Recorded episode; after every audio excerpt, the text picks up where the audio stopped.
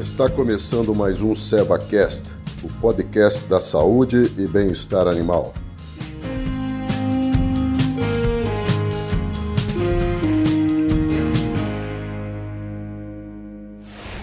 Olá, sejam todos bem-vindos.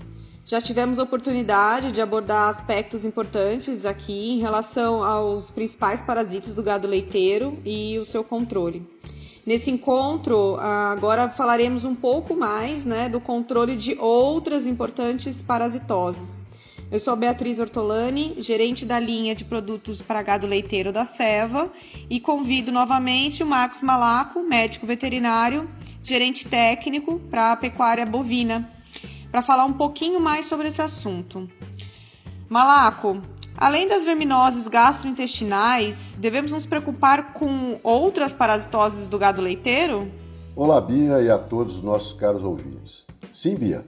Com relação à sua pergunta, temos outros importantes parasitas que devem ser monitorados e controlados, né? Para que nós não, não tenhamos impactos negativos sobre a produtividade do gado leiteiro e até mesmo o surgimento de comorbidades, de outras doenças. E quais seriam, Malaco? Bom, temos uma verminose que, curiosamente, afeta a pele dos animais, especialmente das vacas, a Stephanofilariose. Essa verminose também é determinada por vermes redondos do gênero Stephanofilaria. E o sinal característico é o surgimento de feridas ulceradas, principalmente na barriga e logo antes do úbero ou entre os quartos mamários, que também é chamado de úlcera da, da lactação, ou úlcera do peito, ou úlcera de verão. Elas também, essas feridas também, essas úlceras, né? Elas também podem ocorrer em outras regiões do corpo das vacas, como próximo aos tetos, mas geralmente ocorre na região do abdômen, na região baixa do corpo do animal. E o que, que a stefanofilariose pode determinar? Bom, um, um incômodo muito grande, viu, Bia?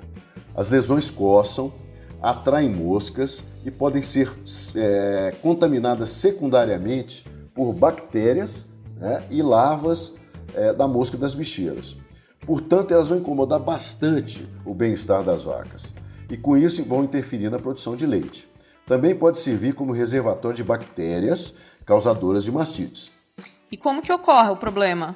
Bom, a estefanofilariose tem como vetor biológico a mosca dos chifres ou a hematoba irritans, né, como é chamada a mosca dos chifres. É, a mosca do chifre, então, ao se alimentar em vacas portadoras do problema da verminose, elas acabam ingerindo estágios imaturos da estefanofilária, que no organismo dessas moscas vão evoluir para os estágios infectantes. E esses estágios infectantes, então, né, eles vão se alojar no aparelho bucal dessas moscas dos chifres infectadas. E quando elas vão se alimentar nas outras vacas, acabam então transmitindo essa verminose. E tem tratamento para isso, Malaco? Sim, Bia, sim. No Brasil, nós temos apenas um antiparasitário que é aprovado pelo Ministério da Agricultura, Pecuária e Abastecimento, ou MAPA, né, para o tratamento da estefanofilariose, que é o Eprecis. O produto controla a estefanofilariose e várias outras importantes parasitoses bovinos, como a gente já viu no bloco anterior. Além disso, ele tem descarte zero é, para o leite das vacas tratadas. E esse é um fator importante, pois a estefanofilariose é mais percebida nas vacas que estão em lactação. Um ponto importante com relação ao tratamento é a avaliação das feridas, né, determinadas pela essa verminose. Aquelas feridas que apresentam tecidos necrosados, em granulação, né, feridas muito grandes, elas devem passar antes por uma cirurgia realizada pelo veterinário capacitado. E uma vez que essas feridas são limpas, também devem receber a aplicação de, de um produto cicatrizante, repelente de moscas e que controle bicheiras, como o Cicatrilex prata da Seva. Na maioria dos casos, apenas um tratamento com Eprecis, desde que tomados medidas de limpeza adequadas das feridas, é suficiente. É, junto com esse tratamento, deve ser realizada a aplicação do Cicatrilex prata sobre a ferida e as aplicações do Cicatrilex prata deverão ser repetidas diariamente até a, até a cicatrização da úlcera ou da ferida. Em alguns casos, quando temos feridas muito grandes, pode ser necessária uma outra aplicação do Eprecis depois de duas a três semanas da primeira aplicação. E é muito importante é a realização do controle da infestação por moscas na propriedade, na fazenda. Tá, e além da estefanofilariose, tem alguma outra preocupação que o produtor tem que estar tá atento? Olha só, Bia, talvez a principal preocupação, né, além das verminoses, e a gente já falou das gastrointestinais e da estefanofilariose, é, seja o controle do carrapato. Nós também podemos ter infestações pelo berne em algumas fazendas. Tá, e o que, que a gente pode fazer?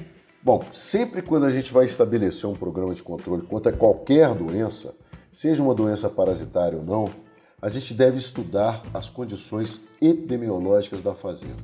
O que isso quer dizer? Nós devemos verificar quais são as condições que são favoráveis e aquelas condições que são desfavoráveis para a ocorrência do problema. No caso do carrapato, como para outros importantes parasitos, a gente sabe que as condições de alta temperatura e alta umidade relativa do ar vão favorecer bastante as infestações. Né? Ao contrário, aquelas condições de baixa temperatura e baixa umidade relativa do ar vão desfavorecer é, as parasitoses ou o carrapato. Assim, apesar de grande parte das fazendas, ou apesar de em grande parte das fazendas, as infestações pelo carrapato estarem presentes nos animais durante todo o ano, a gente pode notar que ocorrem picos ou ondas de infestações em determinadas épocas do ano, o que a gente chama de gerações do carrapato. No Brasil, é comum a gente ter pelo menos três gerações ou picos das infestações é, pelo carrapato dos animais. Normalmente, a primeira geração do carrapato se inicia logo após o período mais seco do ano, para as regiões de clima tropical, ou próximo ao final da primavera na região sul, em torno de outubro, novembro mais ou menos. Aí depois nós temos a segunda geração, que ocorre em torno de meados da estação chuvosa no Brasil tropical ou do verão na região sul, que vai ser mais ou menos lá pelo mês de fevereiro. A terceira geração costuma surgir ao final da estação chuvosa nas regiões tropicais, ou no início da estação seca né, nas regiões tropicais, ou no final do outono na região sul, na região de clima temperado, em torno de maio e junho. É muito importante a gente destacar que o impacto das gerações de carrapato é acumulativo. Né? O que, que, que a gente quer dizer com isso? Que quanto maior a quantidade de carrapatos da geração imediatamente anterior, maior será a quantidade de carrapatos da geração seguinte. E que geralmente a de maior impacto, a de maior quantidade de, de carrapatos em nosso meio, é a, de, a terceira geração. Então, isso vai permitir a gente estabelecer que os melhores resultados dos programas é, de controle do carrapato ocorrerão quando a gente inicia os tratamentos logo no princípio das gerações, particularmente no início da primeira geração. E assim a gente vai ter condições para redução do impacto das gerações seguintes. É, entretanto, se a primeira geração já passou, o que, que a gente pode fazer? Nós devemos começar o controle agressivo na geração do carrapato que estiver presente. E outro ponto importante é que o programa de controle não deve se basear apenas no uso de carrapaticidas. Né? A gente também deve procurar algumas práticas auxiliares e essas práticas deverão ser é, adotadas. E quais são essas práticas? Bom, a gente pode citar, por exemplo, a identificação dos animais mais sensíveis do rebanho, né? As infestações pelo carrapato, que a gente chama de animais de sangue doce, né? É, e por que, que isso é importante? Porque esses animais são as verdadeiras fábricas de carrapatos para os demais animais do rebanho. E essa é uma característica genética.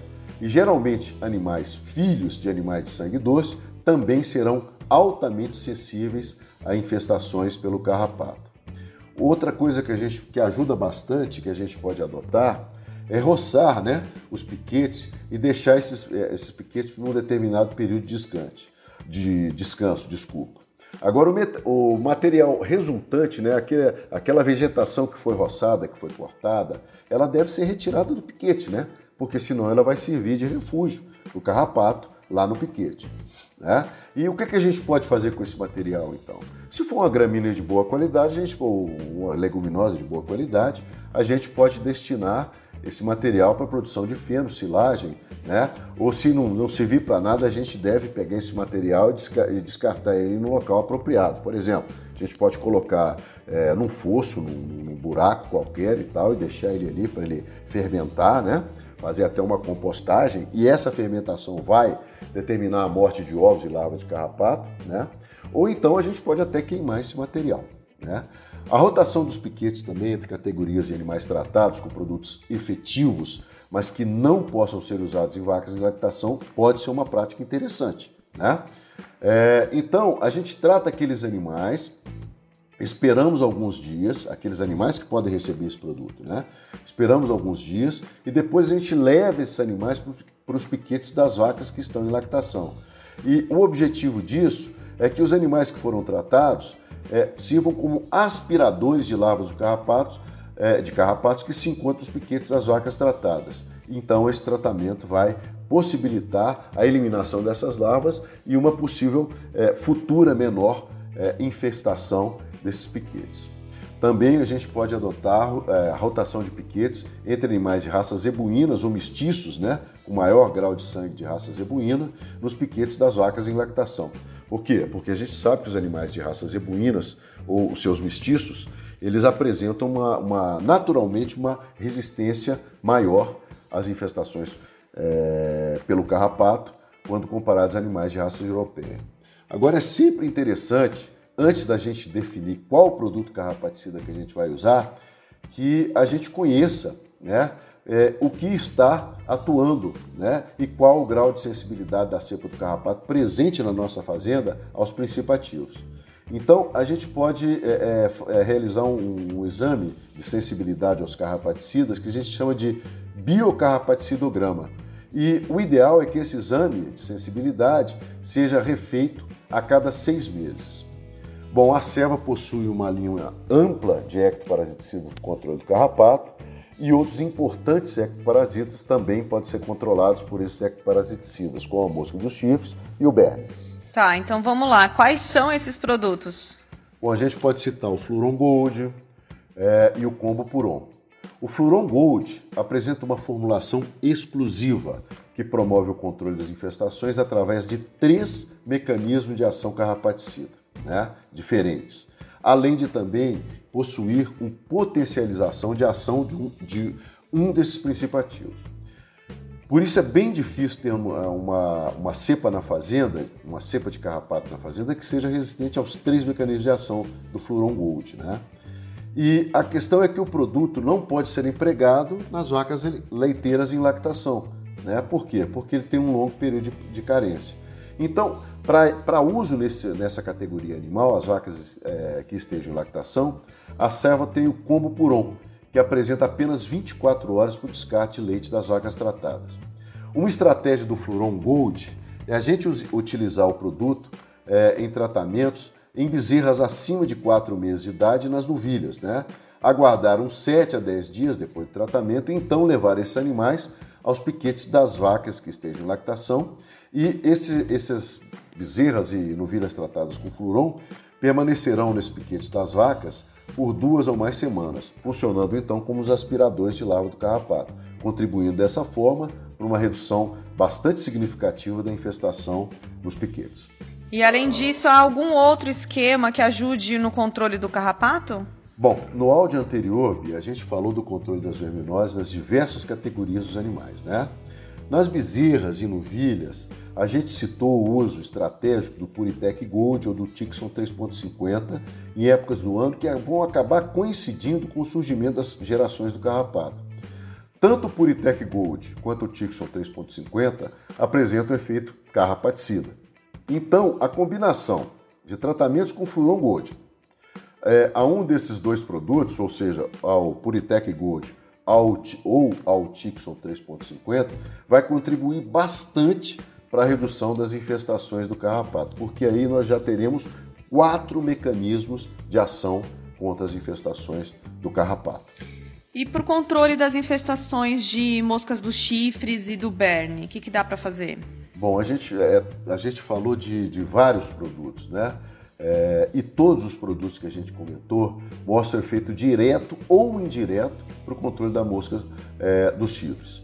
Além deles, o Eprecis é efetivo e controla diretamente as infestações, ou seja, aquele controle direto, matando moscas adultas, e indiretamente através do controle das larvas da mosca dos chifres, que em seu ciclo de vida usam as fezes dos animais tratados para a realização de postura e evolução dos ovos, né? colocados é, nessas no, né, nas, nas fezes dos animais tratados para a geração de novas mussas adultas. Já com relação ao berne, todos os produtos mencionado, é, mencionados controlam é, esse parasita. E o Eprecis pode ser usado tranquilamente nas vacas em lactação, porque ele é um produto de descarte zero para o leite das vacas tratadas. Show, Malaco, uma super aula, hein? Obrigada a você e a todos os nossos ouvintes. E no próximo episódio e o último áudio né, dessa série, faremos um resumo dos assuntos tratados. Obrigado, Malaco, e até lá. Valeu, Bia, foi um prazer. Muito obrigado a todos os ouvintes e um grande abraço.